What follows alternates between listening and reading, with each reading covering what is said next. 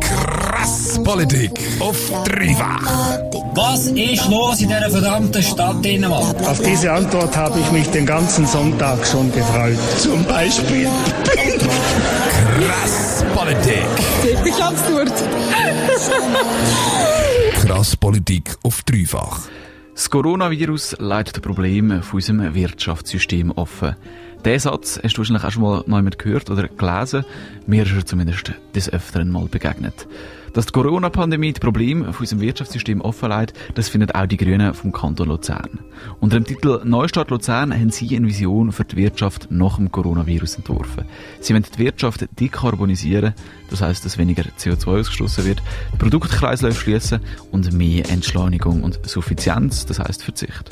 Was wird das für unseren Alltag konkret bedeuten? Bei mir im Studio ist jetzt Rahel Estermann. Sie ist für die Grünen im äh, Kantonsrat und der Kopf hinter der Vision Neustadt Luzern von den Grünen, kann man glaube ich so ein bisschen sagen. Rahel, schön bist du da. Im Moment geht es der Wirtschaft schlecht. Ihr wollt jetzt mehr Umweltschutz. Macht das Problem nicht einfach noch schlimmer? Nein, überhaupt nicht, weil wenn wir jetzt nicht mehr Umweltschutz machen, dann wird es nämlich noch schlimmer, um ähm, jetzt da gerade mal die negative Seite von dieser, von dieser Situation aufzuzeigen, weil ich meine, der Klimawandel schreitet voran, die Klimakrise ist da und ich glaube, jetzt ist ein guter Moment, um auch überlegen, wie wir unsere Wirtschaft wieder neu aufbauen und so aufbauen, dass auch der Klimaschutz einen Platz hat, den er verdient. Ihr äußert in eurer Vision, das ist so ein dreiseitiges äh, Papier, hauptsächlich zwei Kritikpunkte. Das System, das ist nicht nachhaltig, sagt ihr, und das System ist nicht krisenresistent. Kannst du vielleicht in drei, vier Sätzen ganz kurz skizzieren, wir nehmen es nachher noch ein bisschen mehr auseinander, was denn eure Lösung wäre? Unsere Lösung ähm, zielt auf ein Wirtschaftssystem, wo so in drei Aspekte nachgeht und wo einfach ganz andere Sachen ins Zentrum stellt als jetzt. Und die drei Aspekte, das sind eben weniger CO2-Verbrauch, also Dekarbonisierung, wie man dann dem sagt, Andererseits Kreislaufwirtschaft, also dass man ähm, die Rohstoffe, die wir brauchen zum Wirtschaften, auch möglichst lang braucht, dass man sie recycelt. Und das Dritte ist, glaube ich, auch eine, eine Werthaltung, wo, eine neue Werthaltung, die reinsetzt, nämlich eine Entschleunigung, eine, eine Suffizienz. Also das heißt, es muss einfach nicht immer mehr und immer schneller gehen, sondern ähm, wir müssen einfach mal uns fragen, was macht uns wirklich glücklich und braucht es wirklich für das einfach immer mehr Konsum. Wir reden ein bisschen später noch über Entschleunigungssuffizienz und auch Kreislaufwirtschaft. Ich werde jetzt erstmal auf das Thema Dekarbonisierung eingehen. Dekarbonisierung in Mobilität, Gebäude und Stromerzeugung. Äh, von dem schreibe ich dir. Was heisst das genau, Dekarbonisierung? Dekarbonisierung, das kommt vom Wort ähm, Carbon, also Kohlenstoff. Und das heisst, ähm, wir sollten weniger Kohlenstoff, also weniger CO2 jetzt ganz, ganz verkürzt ausgedrückt brauchen. Das heisst, wir sollten einfach unsere unsere, unsere Energie, die wir brauchen, also das heisst, die ähm, Energie, die in vielen Produkten steckt, sollte nicht aus Öl oder Gas sein. Das ist, das ist ganz einfach. Also das sind äh, Rohstoffe, die endlich sind, die extrem viel CO2 ausstoßen, wenn man sie gewinnt. Und man sollte von dem wegkommen, hingegen Energien fördern wie Sonne, Wind, Biomasse und so weiter, die eben nicht auf Also so ein bisschen anders formuliert, netto 0 2050. Richtig, das, auf das läuft es raus, oder beziehungsweise 2050 ist eigentlich fast schon ein bisschen spät, das ist das offizielle Ziel. Wenn wir es wirklich ernst nehmen mit den Verpflichtungen auf 1,5 Grad, das ist ja das, was die internationale Gemeinschaft auch will, ähm, dann müsste es eigentlich bis 2030 netto null sein. Also das ist der Zeitraum bis 2030 Dekarbonisierung von der Wirtschaft? Netto Null bis 2030 heisst genau, dass wir bis dahin netto kein CO2 äh, ausstoßen. Das heisst auch äh, keine Autos, die mit fossilen Treibstoff betrieben werden bis 2030, das sind noch 10 Jahre. Ganz ehrlich, das ist doch einfach nicht realistisch. Also es geht nicht darum, dass wir keine Autos mehr haben, sondern es geht schlicht und einfach darum, dass wir ähm, das, was wir noch ausstoßen, irgendwie können kompensieren. Das ist das Netto in dem Netto Null. Und klar, es ist, ähm, es ist sehr schwer, das zu erreichen, wir sehen das, ähm, aber das ist natürlich nicht jetzt so, dass wir einfach können sagen ja, ist uns egal, das ist eh nicht machbar, weil je länger wir zuwarten und je weniger schnell dass wir vorwärts machen, desto schlimmer wird es irgendwann eines weiter raus. Was ist mit so Erdöl, auch in Produkten drin steckt, äh, zum Beispiel Kunststoff? Wir können da im Studio umschauen. Ich glaube, wir finden wenig Gegenstände, wo nicht Erdöl irgendwie in der Verarbeitung reingeflossen ist. Das muss, ist, muss aufhören. Genau, das äh, wäre natürlich Ziel, dass man möglichst wenig so Kunststoffprodukte hat. Es wäre vor allem auch das Ziel, dass man, wenn man so Sachen noch hat, irgendwie werden wir nicht drum kommen, aber wenn man die hat, dann soll man sie möglichst lang brauchen. Sie sollen reparierbar sein. Sie sollen, ähm, wenn sie tatsächlich eins kaputt sind, sollen wir sie recyceln, also dass man einfach äh, heute nicht das einfach in Abfall rührt, sondern dass man es so gut als möglich recyceln. Das ist ein weiterer Punkt von der Kreislaufwirtschaft. Auf die Kreislaufwirtschaft gehen wir dann nachher noch ein. Ich könnte aber noch etwas anderes fragen. Die Schweiz ist klein, der Kanton Luzern ist noch viel kleiner. Ihr könnt da schön reden, aber auf grosser Ebene verändert sich doch gar nicht.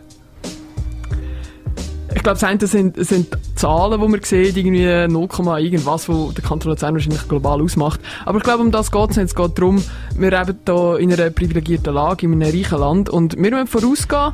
Wir haben lange auf Kosten von einem sehr ressourcenintensiven System gelebt, sind, sind reich geworden auf Kosten von dem und wir müssen jetzt auch vorausgehen, indem wir jetzt sagen, wir probieren das umzubauen. Wir wollen äh, möglichst wenig von diesen Ressourcen brauchen und ein Vorbild sein für viele andere Länder und sie auch dabei unterstützen. Wir sind reich geworden, weil wir die Ressourcen gebraucht haben. Jetzt können wir dann keine so Ressourcen mehr brauchen, werden wir wieder arm.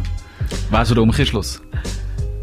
Nein, ich glaube, wir werden nicht arm und ich glaube, wir werden vor allem nicht arm im, im geistigen Sinn. Also wir sehen ja auch, dass das Geld nicht glücklich macht, dass äh, der ganze Konsum häufig nicht glücklich macht.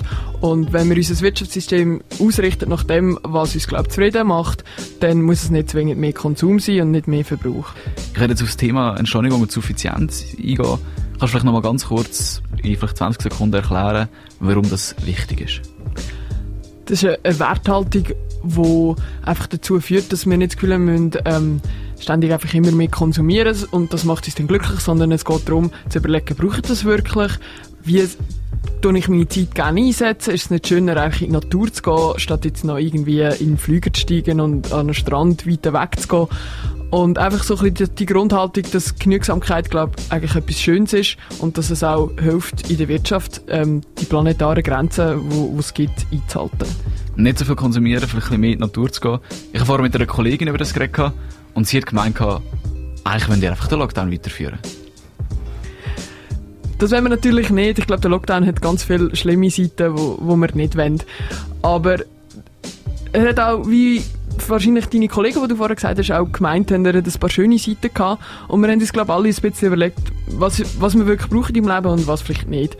Und das, der Gedankengang, den jetzt viele Leute gemacht haben, den wollen wir weiterführen. Und wir glauben, dass es wahrscheinlich nicht so viel braucht, wie wir vorher hatten, um glücklich zu sein. Und vor allem auch, dass, dass der Planet eben nicht vertreibt, wenn wir ähm, so eine erhitzte Wirtschaft, wo alle nur rennen und konsumieren, brauchen.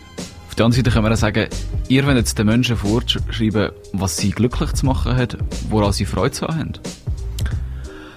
Nein, ich glaube, wir das nicht vorschreiben, aber es gibt einfach einen Planet, wo wir drauf leben und äh, wir sehen einfach in der Entwicklung, ähm, da kann man jeden Klimawissenschaftler fragen, dass der Ressourcenverbrauch, wie wir ihn jetzt haben, nicht geht. Und ich glaube, wir müssen da eine neue Vision haben und die haben wir einen Vorschlag gemacht, ob die Leute das gut finden oder nicht, das müssen sie dann selber entscheiden.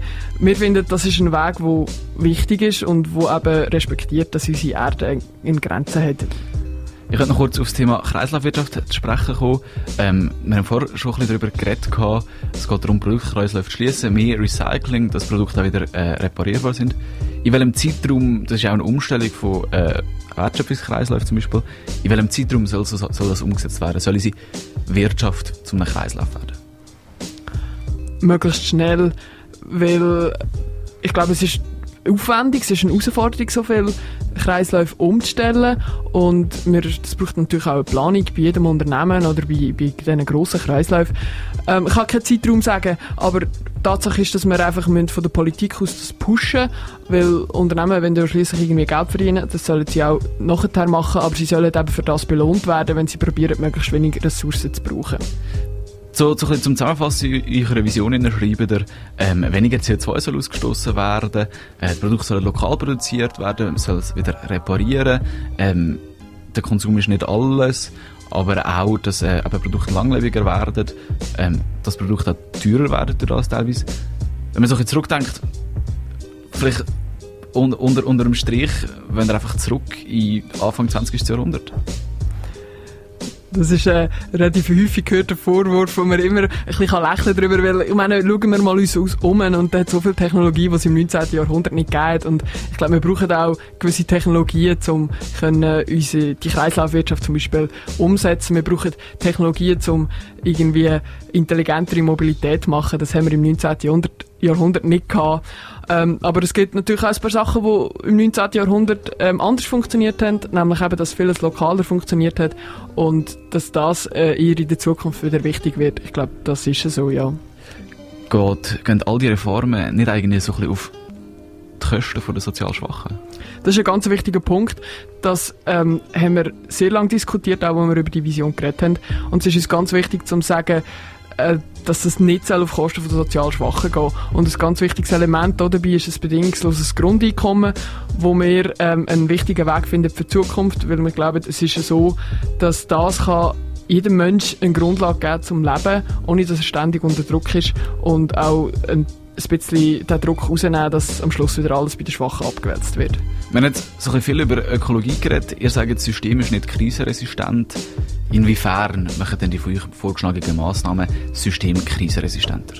Ich glaube, man hat jetzt in der Corona-Pandemie gut gesehen, dass wenn plötzlich etwas verfügbar sein wie Schutzmasken und Medikamente und die werden weit weg hergestellt, dann ist die Gefahr relativ groß, dass das irgendwie nicht mehr klappt mit den Lieferketten. Und wenn wir das würde lokalisieren, wenn wir wieder mehr würde lokal ähm, die Strukturen aufbauen, dann ist aber Gefahr, dass es nachher irgendwie nicht mehr klappt ist, ist kleiner und darum ist das äh, zum Beispiel eine wichtige Maßnahme, dass wir wieder äh, dezentral machen, dass wir in Luzern gewisse Sachen produzieren oder in der Schweiz.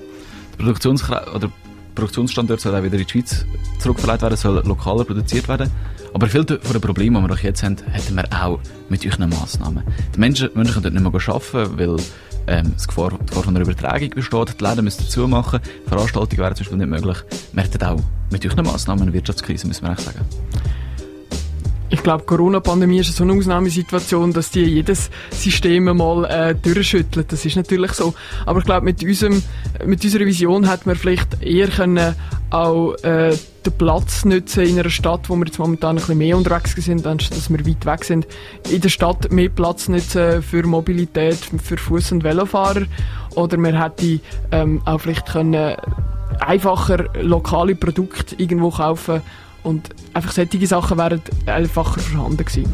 Neben der Revision haben die Grünen auch im Kantonsrat verschiedenste Vorstöße passend zu der Revision eingereicht. Ähm, eine geht so ein bisschen in Richtung von Dekarbonisierung. Das ist ein Postulat von der ähm, Monique Frey. Es geht darum, dass man eine Verkehrsreduktion anstrebt, oder dass der Verkehr nicht mehr mehr wird jetzt, oder auf dem Level bleibt, wo es während der Corona-Pandemie war. Ähm, es geht darum, klimaschonende Mobilitätsformen zu fördern und die Pendlerströme im ÖV mit geeigneten Massnahmen besser zu lenken. Jetzt während der Pandemie haben irgendwie alle ein bisschen verzichtet. Normalität wäre doch viel mehr Verkehr, als es jetzt während der Corona-Pandemie war, Rai Restermann. Ja, natürlich wird es wieder in einem gewissen Maß ansteigen, weil wir einfach wieder mehr unterwegs sind. Aber es ist auch nicht Gott gegeben, dass die dass die Mobilität genau so dann wieder stattfindet in der Form, wie sie vorher war, sondern man kann das steuern, das, das probiert man ja seit langem, das macht man auch. Und ich glaube, man muss es einfach steuern in dem Sinn, dass die ressourcenschonenden ähm, Mobilitätsformen einfach viel mehr unterstützt werden. Und gerade wenn wir ähm, da zum Beispiel ins Dreifachfahrt fahren wir über Seebruck und das ist ja eigentlich einer der schönsten Orte im Kanton Luzern im Sinne von, wir haben das Bergpanorama und Kappelbruck und alles rundherum und trotzdem ist es eigentlich ein so ein verkehrsdominierter Platz mit vielen Autos und ähm, im Sonntagnachmittag wird es eng auf dem Trottoir für alle Fußgängerinnen und Fußgänger. Also das wäre doch ein Ort, wo man auch könnte einmal den Gedanken aufnehmen, dort doch viel mehr Platz für die langsamen Verkehrsteilnehmer zu schaffen. Ihr wollt Velofahrer und Fußgänger gegenüber Autofahrer äh, fördern, so zum Beispiel gleiche Steuern für Auto, ähm, ÖV, Velofahrer und auch Fußgänger, dass die gleich viel Steuern zahlen. Eine andere Forderung ist, dass wir, äh, dass mehr Leute auch im Homeoffice arbeiten. Auf der anderen Seite sagen, haben wir jetzt nicht während der Pandemie vielleicht auch gemerkt, dass Homeoffice eben doch sehr beschränkt und nur sehr beschränkt einsetzbar ist. Homeoffice hat sicher seine Vor- und Nachteile, das ganz bestimmt. Ich wollte das auch nicht sagen, dass es für alle Leute das richtige Modell ist. Aber wenn nur schon jeder würde ein bis zwei Tage oder einen gewissen Anteil der Arbeitnehmenden würde auf Homeoffice umsteigen, würde das schon massiv ähm, die Verkehrsspitze brechen. Eine andere Forderung oder andere Idee, wie man das könnte erreichen, ist eine Förderung von Pooling-Systemen in der Verteillogistik. Ich muss zugeben, ich kenne mich mit Strassenplanung nicht so ganz aus. Kannst du mir weiterhelfen? Ein Pooling-System in der Verteillogistik, was heißt das? Wenn man so auf die Straße schaut, dann sieht man neben diesen vielen Autos auch häufig recht viele Lieferwagen. Und das, ist, äh, das sind ja Güterlieferungen, das ist Feinverteilung von all diesen Sachen, die in der Schweiz tagtäglich hin und her geschoben werden. Und wenn man das ein bisschen besser organisieren wenn sich die Gewerbebetriebe, die auf so Güter angewiesen sind, würden vielleicht zusammenschließen und das koordinieren, könnte man einige von diesen Fahrten einsparen. Das meint Pooling-System von dieser Verteilung von dieser Güter. Eine andere, Vor oder eine andere Idee von euch ist die Änderung vom Modalsplit zugunsten vom ÖV. Auch da die Frage, ich komme nicht mehr ganz nachher. Was ist der Modalsplit und was heißt das zugunsten vom ÖV aus, auszurichten? Der Modalsplit ist eine recht abstrakte Kennzahl, die sagt, ähm, wie die Verteilung der Verkehrsmittel ist auf, auf unseren Strassen. Und ähm, das ist so eine Kennzahl, wo wir viele für die Strassenplanung danach ausrichtet. Und wenn man dort würde das ein bisschen verändern in Richtung ÖV und Langsamverkehr, würde man ähm, viel mehr Fördermaßnahmen auch für die, für die Verkehrsmittel können, äh, aufbringen, ja. Und eine letzte Idee, die ihr noch habt, das ist ein anderer Vorschluss separat von der Judith Schmutzerste. Es geht darum, dass der kantonale Pendlerabzug auf 3000 Franken reduziert wird. Im Moment ist der 6000 Franken, national ist es schon 3000 Franken. Und äh, die ÖV-Nutzer, können nicht die vollen 6000 Franken abziehen, Fußgänger und Velofahrer sowieso nicht. Es geht also darum, den Autofahrer wieder zu bestrafen. Nein, es geht überhaupt nicht darum, die Autofahrer zu bestrafen, sondern es ist momentan so, dass man bestraft wird, wenn man nicht pendelt oder wenn man eben mit ÖV oder Velo pendelt. Weil ich habe das, an meinem eigenen, ich habe das in meiner eigenen Steuerrechnung letztes Jahr gemerkt. Ich habe mal eine Zeit lang einen Job in Bern gehabt und nachher das nächste Jahr nicht mehr. Und plötzlich ist meine Steuerrechnung um einiges höher gewesen. Da habe ich überlegt, wieso liegt das, also was liegt das? Und ich habe gemerkt, ich kann nicht mehr den Pendlerabzug machen. Aber ich habe das Gefühl gehabt, ich habe viel besser gelebt, ich habe weniger Mobilität gehabt und gleichzeitig habe ich mehr Steuern gezahlt. Also das heisst, man wird eigentlich bestraft, wenn man pendelt und, äh, wenn man eben nicht pendelt, sorry. Und, ähm, vor allem wird man äh, mit Autofahrern könnt viel mehr Geld abziehen fürs Pendeln als ÖV-Nutzerinnen und Nutzer. Eine andere Forderung, die ihr habt, ist, dass man die lokale Landwirtschaft fördert. Ähm, du hast zu dem selber einen Vorstoß eingereicht, Rahel.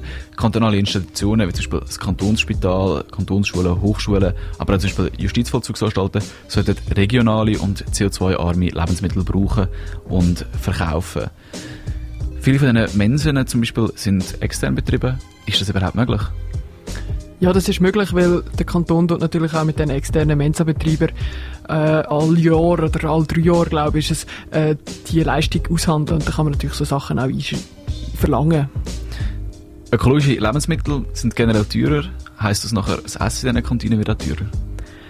Das kann natürlich sein, weil ähm, es ist natürlich so, ein, ökologisch produziertes Produkt kostet momentan mindestens noch mehr als wahrscheinlich ein konventionelles Landwirtschaftsprodukt, einfach weil wir die ganzen Umweltkosten, die die konventionelle Landwirtschaft mit sich bringt, die zahlt heute einfach die Allgemeinheit.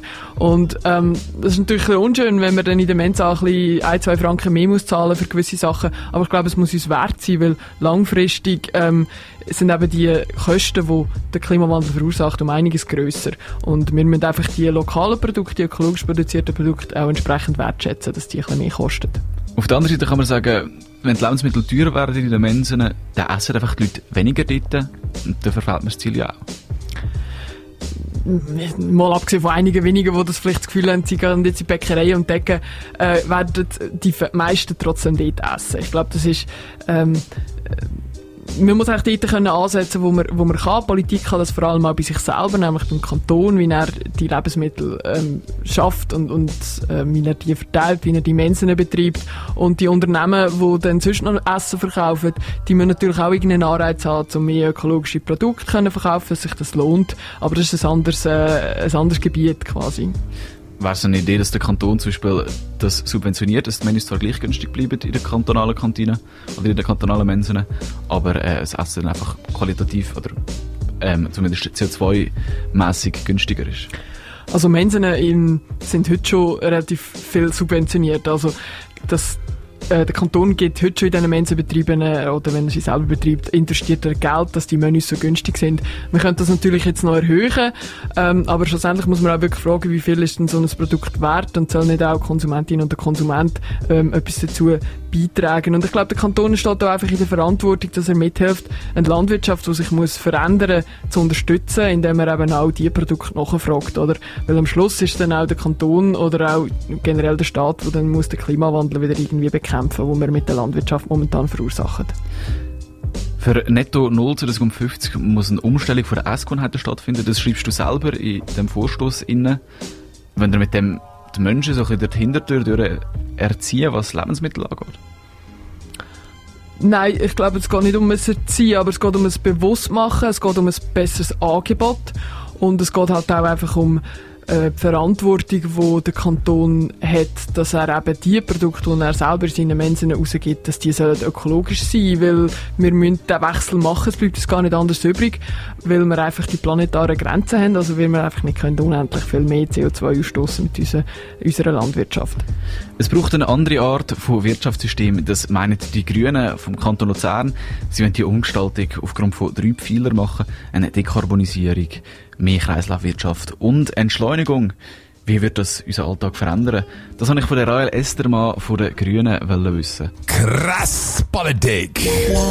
Immer am Montag von 7 bis 8. Auf dreifach.